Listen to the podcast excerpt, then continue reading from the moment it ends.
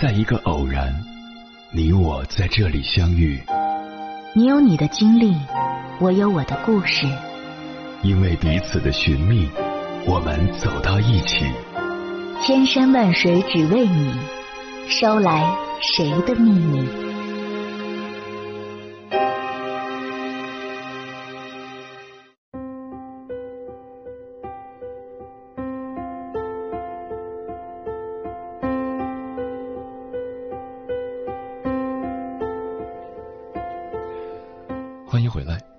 夜行者，这里是正在直播的中国交通广播心灵夜话栏目《千山万水只为你》，深夜不孤单，我是迎波，我要以黑夜为翅膀，带你在电波中自在飞翔。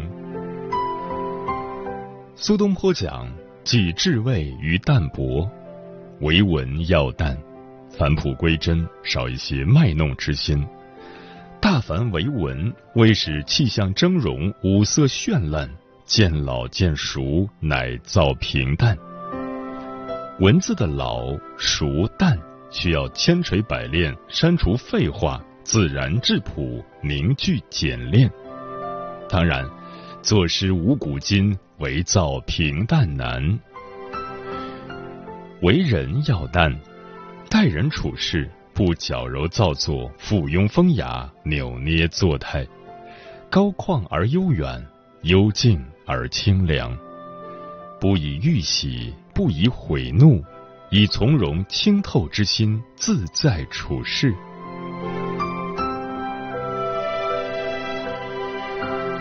淡，是闹中取静的一方山水，是不露声色的依偎陪伴。是风云激荡后的成熟历练，是人生里不断的褪去，褪去油彩，褪去华裳，褪去名缰利锁，只剩干净的自己。然后把自己放在人生的最低处，静听风吹过耳。人生就是一场行程，走过烦恼婆娑，走过波澜壮阔，大起大落后，风息浪静。潮平海阔，淡是生活的真实，是人生的主格调。那些轰轰烈烈的、天翻地覆、锣鼓喧天的，最终都安静下来，归于平淡，如倦鸟归巢，落叶归根。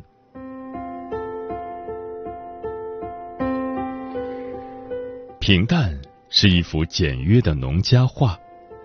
素心花对素心人，风过池塘，荷动莲香，清凉里透着人情的温暖。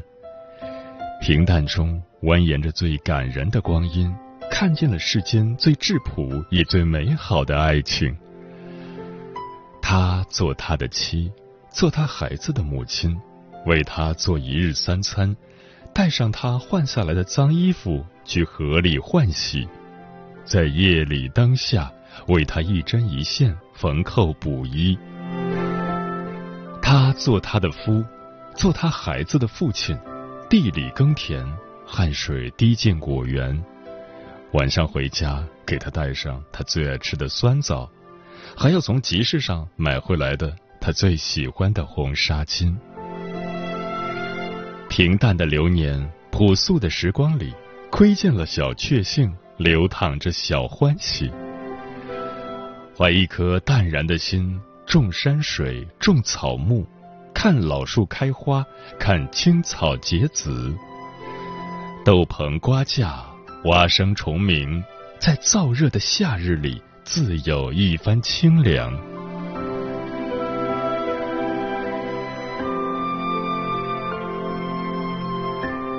平淡。是千帆过尽后的沉寂，是风云荡动后的安宁。平淡了，就坦然了，自在了。平淡是一件粗布织就的衣衫，不耀眼，不鲜艳，却结实耐用，舒服。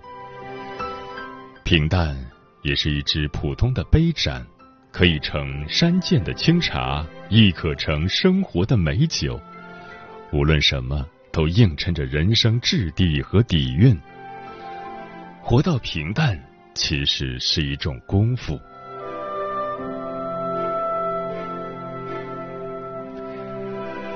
喜欢这样的散淡，于夏日午后，高卧轩窗，轻摇蒲扇，闭目假寐，或是对弈、书法、看戏、听曲，凉风小至，曲姿流淌，日子散漫慵懒，生命琐事如浮尘轻烟，这样的日子淡而有味。把心放平，生活才淡。平淡就是放弃所谓身份，忘掉那些称谓，拨开物欲遮蔽，把命照看好，把心安顿好，一切才是最好的安排。内心的底色原本一尘不染，走着走着就有了得失心、执着心。于是最难得的是，心若挂钩之鱼，忽得解脱。怀一颗归于平淡的心，白发渔樵，老月青山，华枝春满，天心月圆。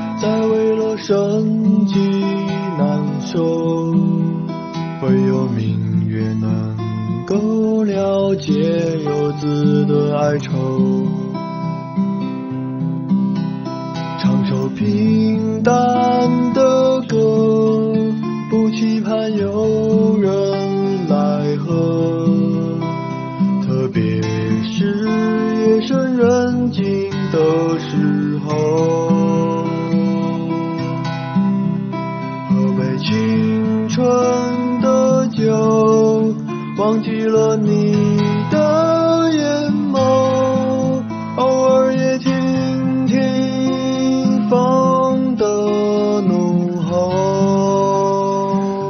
感谢此刻依然守候在电波那一头的你，我是迎波。今晚跟朋友们聊的话题是如何把平淡的日子过好。微信平台中国交通广播，期待各位的互动。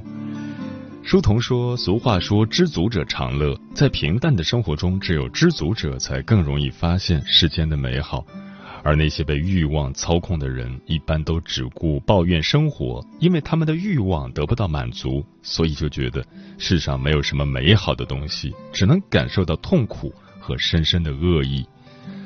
木姑娘说：“生活需要一些仪式感，才能把平淡的日子过得有滋味；生活也需要一些积极乐观，接受一切的不完美，多往好的方面看，才会拥有内心的踏实与安宁。”嗯，在知乎上看到这样一个提问：作为一个普通人，如何在平淡生活中发现细微美好之处？底下有一条高赞回答说：最简单朴实的法子，让自己时常保有一颗感恩的心。这句话来自网友楠木香，他讲述了自己的一次遭遇，并分享了很多照片。他说，二零一一年三月十一日。当时人在东京工作，那天天气很好，早晨一边化妆一边看电视，介绍了一家很幽静的小餐厅，心想周末可以去探店。中午天气依然很好，甚至吃完午饭回公司路上的阳光都记忆犹新。十四点四十六分，大地震之后，天空跟被施了魔法似的，随手一拍就是好莱坞灾难巨片的意境。一瞬间的恐怖，伴随着今天可能要死在这里的觉悟。异国他乡，等被挖出来时，恐怕连我是谁都无人知晓。地震后，固定电话断线，手机也通不了。很意外，网络正常。通过微博请网友帮忙，于当天下午三点零六分跟国内家里联络，报了平安。晚上九点二十二分，公司的固定电话恢复正常。当晚，首都圈地面、地下交通全都停了，留在公司过夜。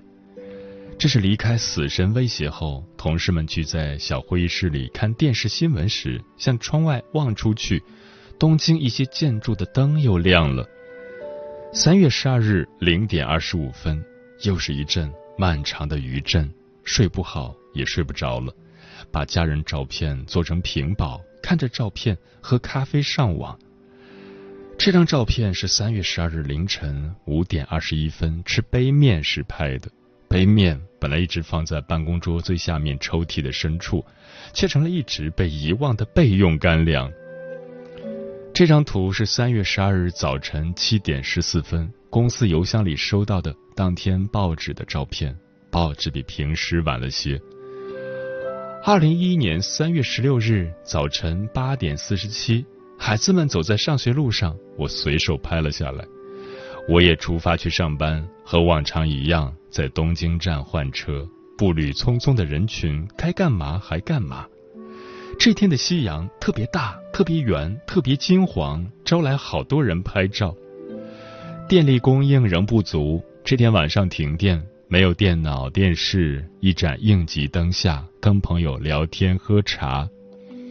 一切都在迅速的恢复平静，让生活回归正轨。回到三月十一日之前，曾觉得按部就班、无趣无味的日常就是最好的。后来，如今十年过去了，一直记得那天早上的阳光，那家节目里介绍的开满玫瑰花的餐厅。如果没有地震，周末应该去吃过饭、拍照片发微博。如果没有地震，应该不会特别偏爱凌晨那个牌子、那个口味的杯面。被余震惊吓到后，热水泡过的面条下肚后的短暂安全感。如果没有地震，应该不会看到停电后的天空安静的，只有星星在闪烁。许多事不用非等到没有下一次机会时，才悔不当初没有好好珍惜。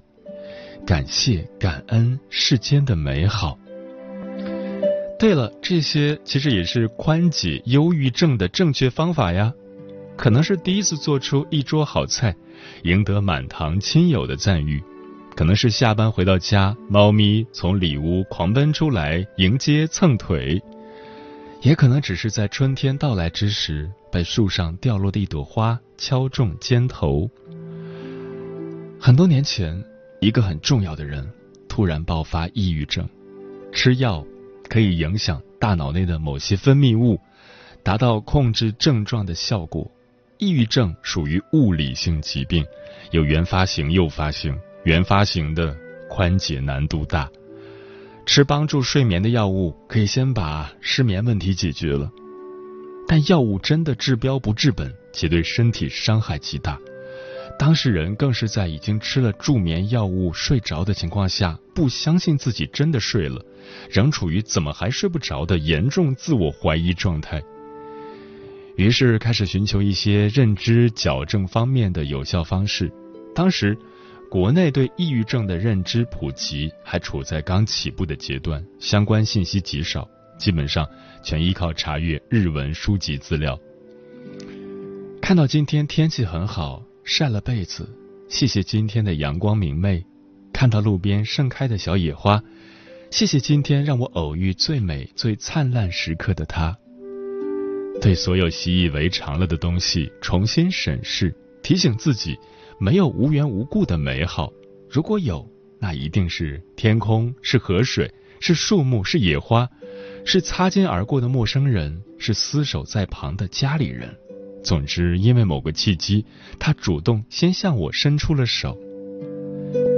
认知行动疗法对中等以下程度的抑郁症比较好，领会事物的方式方法偏颇了，修正它，让心情与行动发生变化。抑郁症不去管它，差不多一年左右也能暂时恢复正常，但百分之五十以上的概率会复发。一旦复发再宽解，再复发概率达到百分之七十五。而抑郁症本身在日本不存在治愈这个结果。不要放任这个病，一点都不文艺，自己痛苦，身边的人要承受的痛苦与压力更大。还要拥有比抑郁更为强大的精神世界，才不会在照顾病人的时候被抑郁情绪压垮带偏。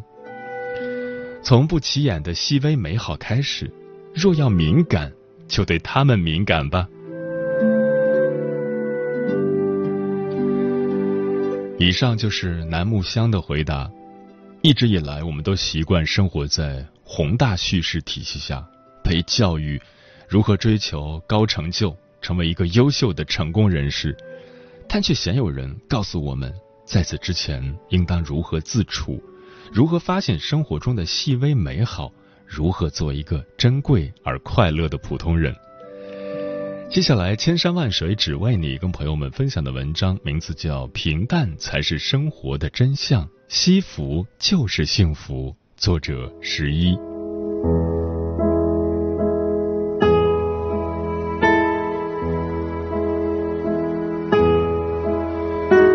曾经在网上看到一个故事，一对夫妻，妻子患了重病，只能躺在床上，她的一切起居都由丈夫照料，无论是上厕所还是吃饭，丈夫都在身边陪着她，同她聊天，逗她笑。妻子走的时候对丈夫说：“我觉得自己生病的这段时间是最快乐的。以前你工作忙，我一个人待在家里照顾孩子，每次你上班回来，我想和你聊聊天。”你都只是嗯嗯是是的敷衍我几句，我和你抱怨，你总说我是闲的。每次听到这个，我的心就咔嚓一下凉了。我觉得自己的付出对你来说根本是无所谓的，而你现在总是会耐心听我所说的，我的高兴和不高兴，你一下就能感觉得到。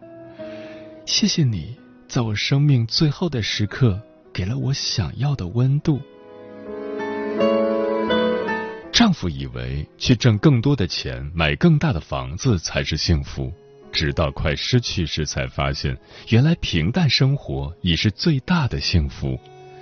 妻子要的不过是被看见、有人陪，自己要的不过是一家人的团圆，能够再久一点。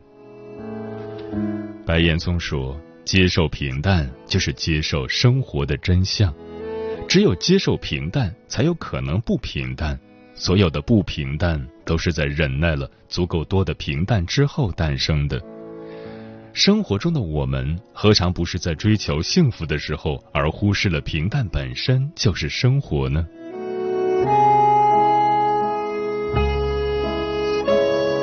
一次体检，医生诊断我得了宫颈癌，医生说不动手术只可能活三个月。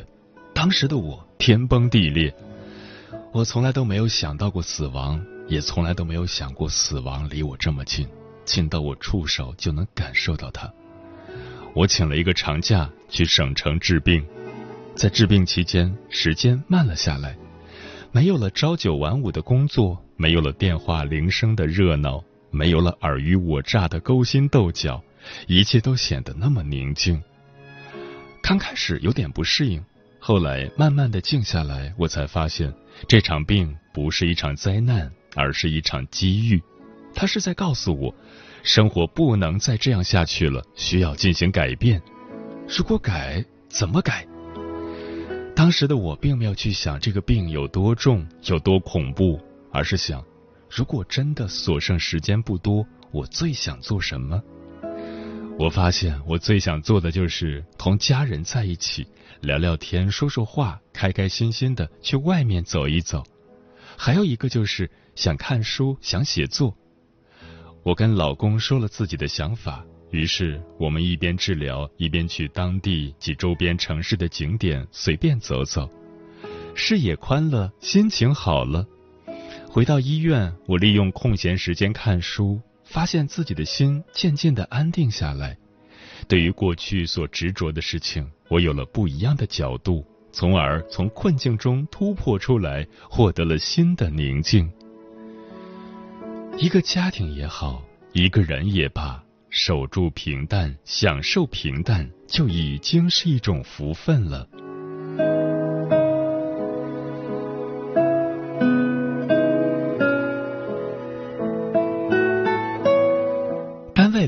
几个同事吐槽说，生活太平淡，上班下班，吃饭睡觉，日复一日，年复一年。只有我和肖晓不认同。我因为经历了一场病痛，恢复后特别珍惜这样的日子。肖晓是有一次坐飞机，突遇高空气流，飞机颠簸的厉害，那时候他以为要出事了。在飞机着陆的一瞬间，他突然觉得活着真好。现在她回到家，会和老公一起洗菜做饭，会陪着他们家的小宝贝说说话、玩玩具，也会逗逗自己养的小猫。她说：“只要一家人在一起，平平安安、健健康康，不也是一种幸福吗？”是的，真正明白幸福的意义，都是在经历了生与死的考验之后。相比生离死别，平淡真的就是一种最好的幸福。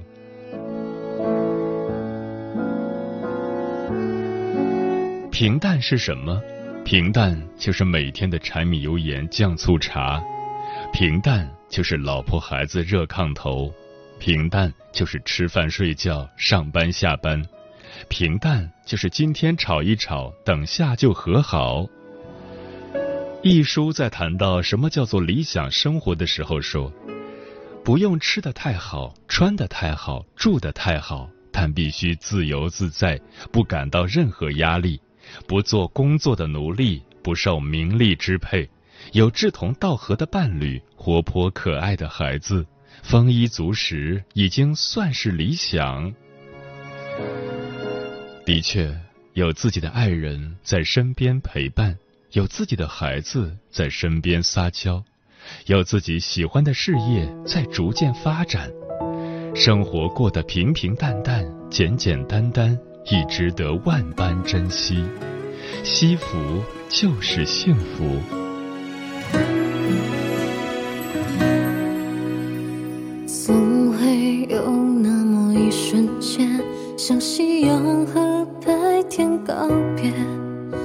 想再看你一眼，多想再见你一面，在黑夜来临之前。此生最美好的遇见，是你在我生命出现。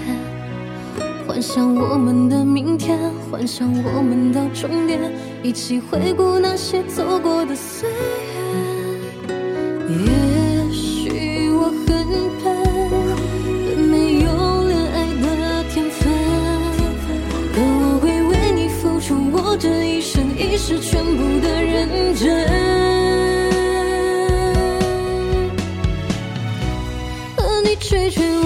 风，把万物都点钟，天色渐渐朦胧，再把你拥入怀中。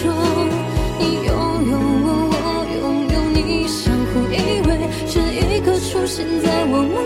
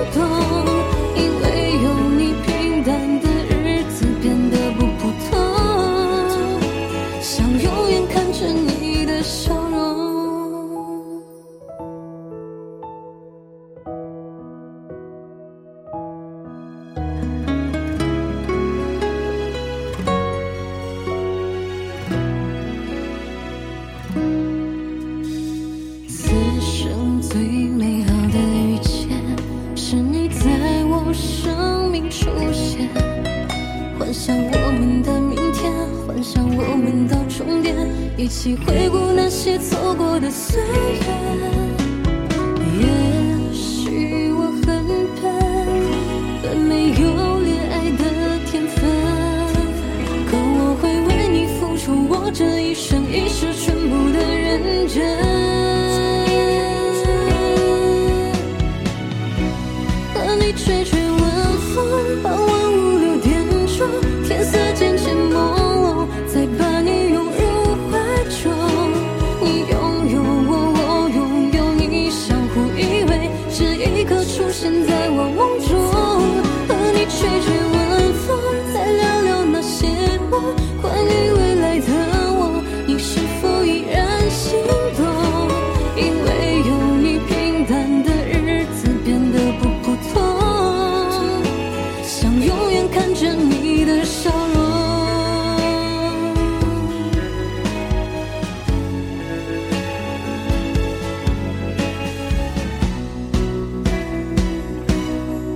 吹吹晚风傍晚五六点钟天色渐渐朦胧才把你拥入怀中你拥有我我拥有你相互依偎这一刻出现在我梦中。和你吹吹晚风